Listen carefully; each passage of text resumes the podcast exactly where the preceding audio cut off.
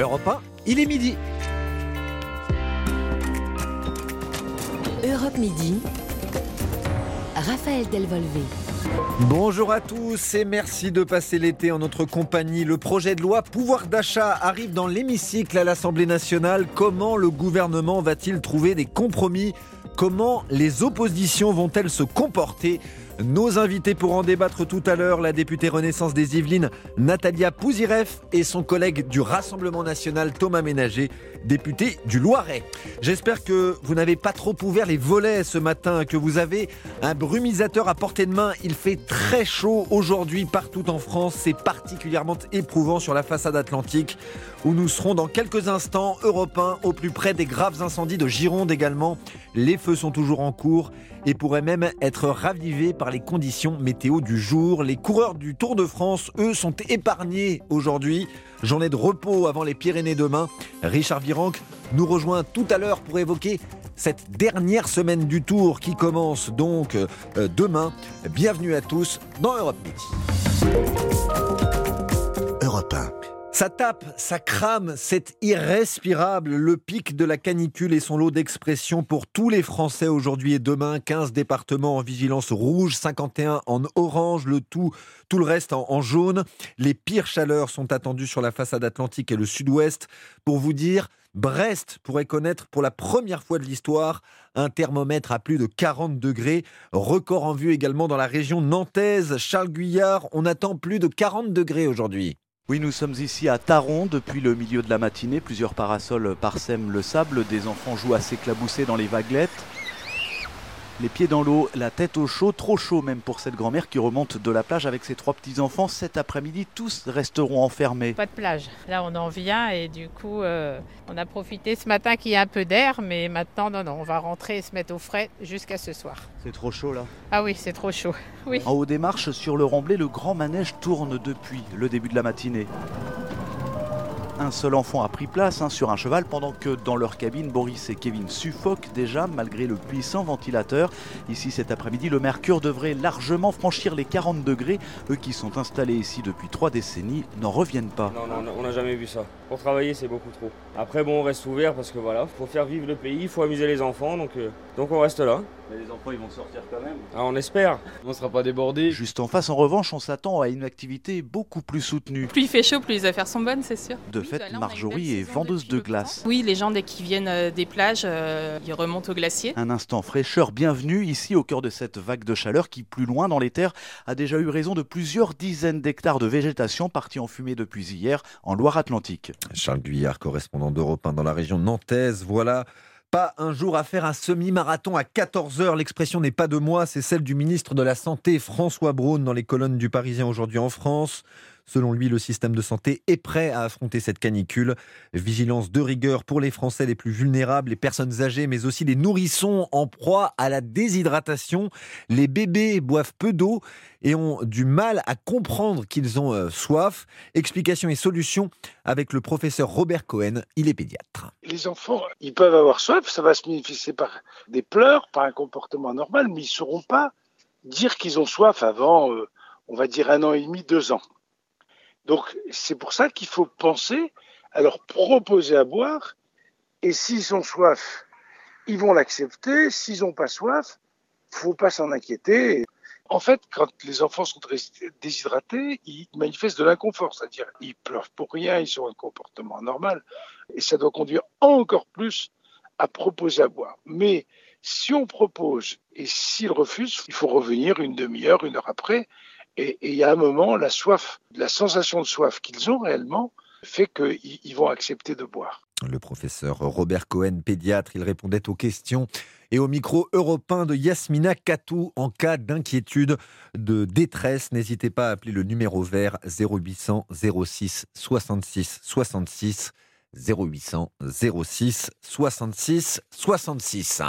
Le chiffre à observer aujourd'hui, c'est celui de la température moyenne dans l'Hexagone. Le record atteint en 2003 et en 2019, c'était 29,4 degrés. Voilà une journée qui s'annonce très difficile en Gironde où depuis une semaine bientôt des incendies particulièrement voraces dévorent des dizaines de milliers d'hectares de pinèdes. Plus de 14 000 au total. Il y a deux incendies, 1700 pompiers mobilisés avec quatre avions spécialisés. Rejoignons tout de suite Benjamin Péter. Bonjour Benjamin. Bonjour Raphaël. Benjamin, vous êtes euh, à Landiras dans les terres. On craint le pire aujourd'hui avec des conditions météo très défavorables.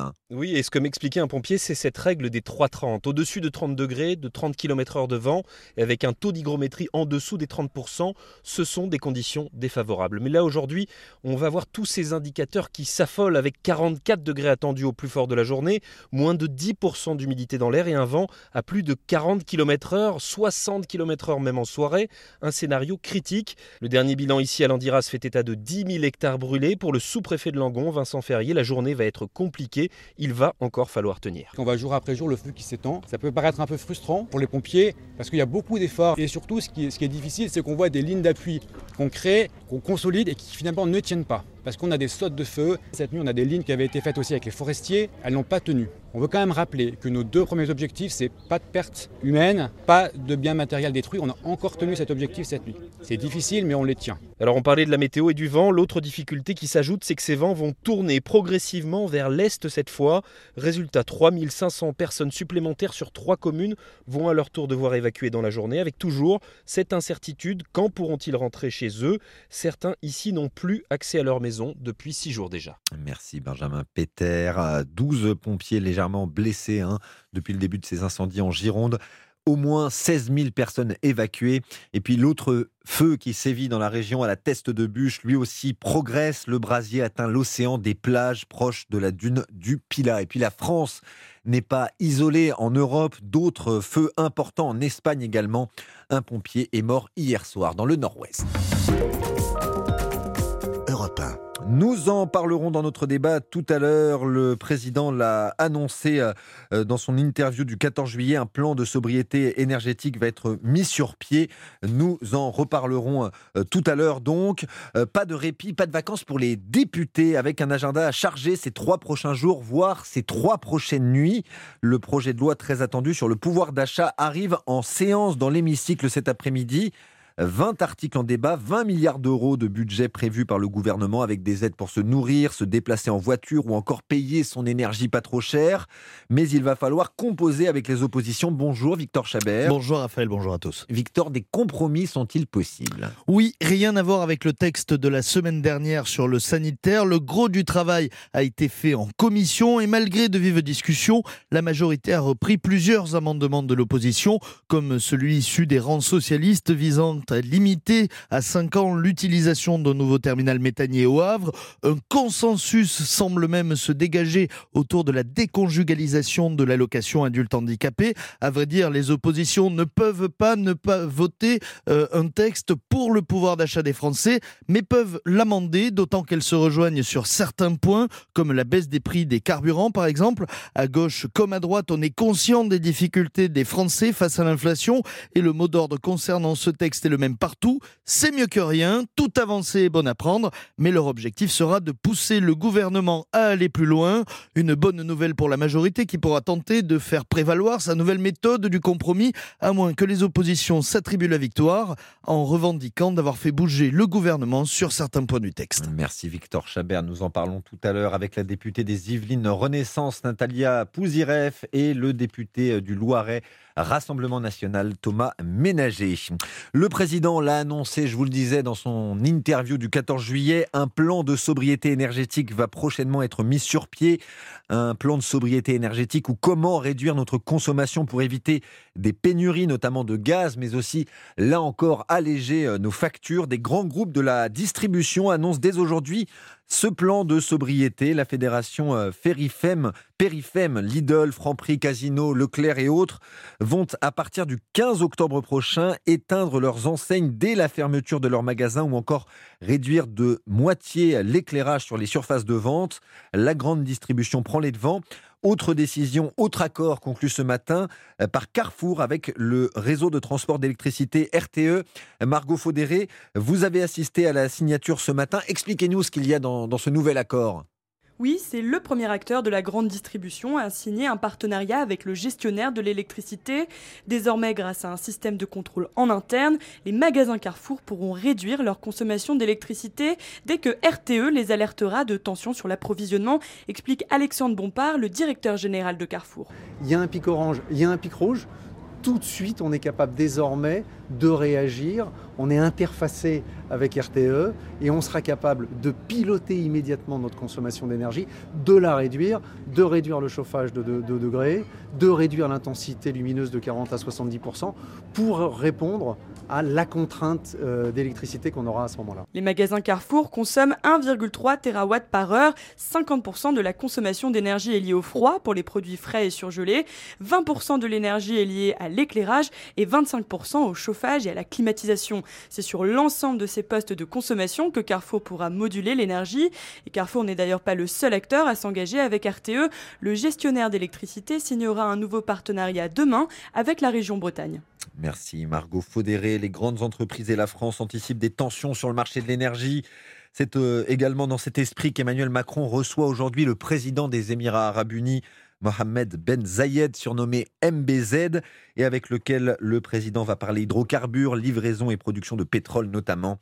MBZ reçu comme il se doit à l'Elysée ce matin et à Versailles ce soir pour un dîner avec plusieurs personnalités du monde des affaires. Le marché de l'énergie bouleversé par la guerre en Ukraine, elle continue. Des bombardements russes signalés dans l'Est ce matin. Ils ont fait six morts selon Kiev. Et puis hier soir, coup de tonnerre politique.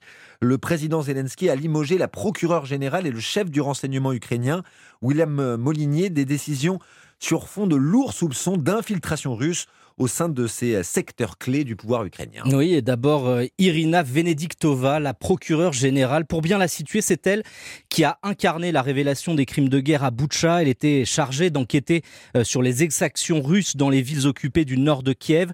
L'autre décret présidentiel, présidentielle concerne le limogeage d'Ivan Bakanov, le patron du SBU, les euh, services secrets ukrainiens. C'est un ami d'enfance de Volodymyr Zelensky, son associé de toujours. Selon le président ukrainien, une soixantaine de fonctionnaires du parquet national et du SBU travailleraient contre l'Ukraine dans les territoires occupés par la Russie, ce qui justifie, selon lui, l'éviction de ces deux hauts fonctionnaires. Il y aurait au total 651 enquêtes ouvertes pour trahison et intelligence avec l'ennemi. Zelensky semble donc bien euh, commencer à faire le ménage dans son entourage. Samedi, déjà, un haut responsable du SBU a été arrêté, accusé d'être un espion russe du FSB. Il aurait transféré des informations classifiées vers Moscou et aurait ordonné, avant l'invasion russe, le démantèlement des champs de mines ukrainiens le long de la ligne de démarcation avec la Crimée, ce qui aurait permis aux Russes d'avancer facilement dans le sud du pays et de s'emparer plus rapidement de la région de Kherson. Les précisions de euh, William Molinier. Merci William. À l'étranger, toujours la canicule chez nos cousins anglais également. 40 degrés attendus dans le sud de l'Angleterre aujourd'hui. Polémique. Le gouvernement est accusé de négligence. Le Premier ministre démissionnaire Boris Johnson n'est pas venu à une réunion de crise dédiée à cette vague de chaleur la semaine dernière. On reste en Angleterre pour le sport puisque l'équipe de France féminine de football boucle sa phase de poule à l'Euro ce soir, match face à l'Islande sans enjeu puisqu'elles sont déjà qualifiées et assurées de la première place du groupe. Mais Cyril de la Morinerie elles devront euh, essayer de maintenir la bonne dynamique. Hein. Oui, c'est important pour la confiance et puis euh, pour les statistiques, hein, puisque euh, les Françaises, en cas de victoire ce soir, égaleraient la meilleure série de succès de leur histoire établie il y a 10 ans maintenant, soit 17 victoires d'affilée, ce n'est pas rien. deuxième enjeu, faire mieux que lors du précédent match, une victoire étriquée face aux Belges de 2 buts à 1, et puis soigner aussi la, deuxième mi-temps. Hein. Ce n'est pas le point fort des Françaises qui, en général, débutent leur rencontre pied au plancher avant de faiblir. C'était le cas en tout début d'Euro contre l'Italie avec 5 buts inscrits en première période et aucun but donc en seconde. Enfin, les Bleus, orphelines de Marie-Antoinette Catoto, la Mbappé du foot féminin, gravement blessée au genou, doivent s'adapter, trouver des solutions avant le, le quart de finale de l'Euro. C'est pourquoi les Françaises ne prennent pas ce match face à l'Islande à la légère, confirme la sélectionneur Corinne Diacre. Le groupe est concentré même si le match ne compte pas pour notre qualif, ne compte pas pour la première place, mais il est important pour nous. On veut rester sur une dynamique de victoire. On veut continuer à garder cette confiance que l'on a. Donc, euh, pas besoin très sincèrement de discuter avec les joueuses sur, sur l'aspect motivationnel. Ils déjà en elle. Voilà, l'aspect euh, qui est très important, d'avoir effectivement l'envie euh, d'aller jusqu'au bout des Françaises qui devront gérer leur effort dans une atmosphère étouffante. Ce soir au New York Stadium de Rotterdam, il fera 34 degrés au coup d'envoi. Merci beaucoup Cyril de la Morinerie. Le quart de finale de l'équipe de France, c'est samedi. C'est samedi, exactement. Contre les Pays-Bas. hein, Contre les. Pays-Bas, qui ont gagné le dernier Euro, ce sont les tenantes du titre. Ce sera un très gros match. D'accord. Merci beaucoup Cyril, c'est bien noté. Le Tour de France, euh, évidemment. Euh, Mais pas d'étape aujourd'hui, euh, repos pour les coureurs, des choses à dire tout de même. On voit ça avec notre consultant de luxe, Richard Virenque, qui nous rejoint tout à l'heure vers midi 50. La météo, Valérie Darmon, vous nous recommandez toujours prudence en raison de la chaleur. Absolument, Raphaël. Et je commence tout de même par la nouvelle la plus importante, c'est que la canicule va se décaler sur l'est demain et les orages vont éclater à l'ouest, donc les températures vont chuter. Alors c'est vrai que pour le moment, sans surprise, elle concerne tout le pays. 15 départements de la façade atlantique sont, vous le savez, en vigilance rouge canicule, 51 en orange, 20 en jaune. Ces températures qui grimpent partout. C'est la journée la plus chaude pour l'ouest de la France, avec de la Bretagne et la basse Normandie à l'Aquitaine en Occitanie des maximales entre 41 et 43 à l'ombre et sous abri, au soleil au moins 46-47, en général entre 35 et 39, un petit peu moins en Alsace, sur les côtes méditerranéennes ou celles de la Manche, au nord de l'embouchure de la Seine. Des records sont évidemment attendus. La nuit dernière a été exceptionnellement chaude aussi, 27,7 à Nice, 23,3 à La Roche-sur-Yon, 23,1 à Belle-Île-en-Mer. Tout cela à deux doigts des records absolus là aussi. Côté ciel, la majeure partie de la France fait le plein de soleil. Le vent de secteur est sud-est devient sensible et sur la côte aquitaine, le vent va tourner, on l'a entendu dans le journal, brusquement à l'ouest. À ce moment-là, les nuages vont rentrer dans les terres, faisant chuter vos valeurs. Merci Valérie Darmon, c'est bien noté. Le choix de Mola. Le choix de Mola. La librairie Mola de Bordeaux, notre partenaire pour la saison 5 d'un livre pour l'été, l'élection présidentielle, les élections législatives. Nous venons de vivre une année politique intense, domaine qui constitue une source d'inspiration pour Jérôme Leroy. L'écrivain n'en est pas à son premier coup d'essai. Bonjour Stéphane Place. Bonjour Raphaël, bonjour à tous. Avec cette nouvelle fiction qui flirte avec la réalité, Leroy nous démontre une fois encore son talent de plume. Oui, il y a une dizaine d'années, euh, Jérôme Leroy avait publié Le Bloc, un roman dans lequel il racontait l'ascension d'un parti d'extrême droite qui négociait son entrée au gouvernement, un gouvernement dépassé alors par des émeutes dans le pays. Jérôme Leroy excelle dans le thriller politique et les derniers jours des fauves le prouvent une fois encore. C'est une fiction bien sûr, mais qui s'inscrit dans un contexte que nous connaissons bien.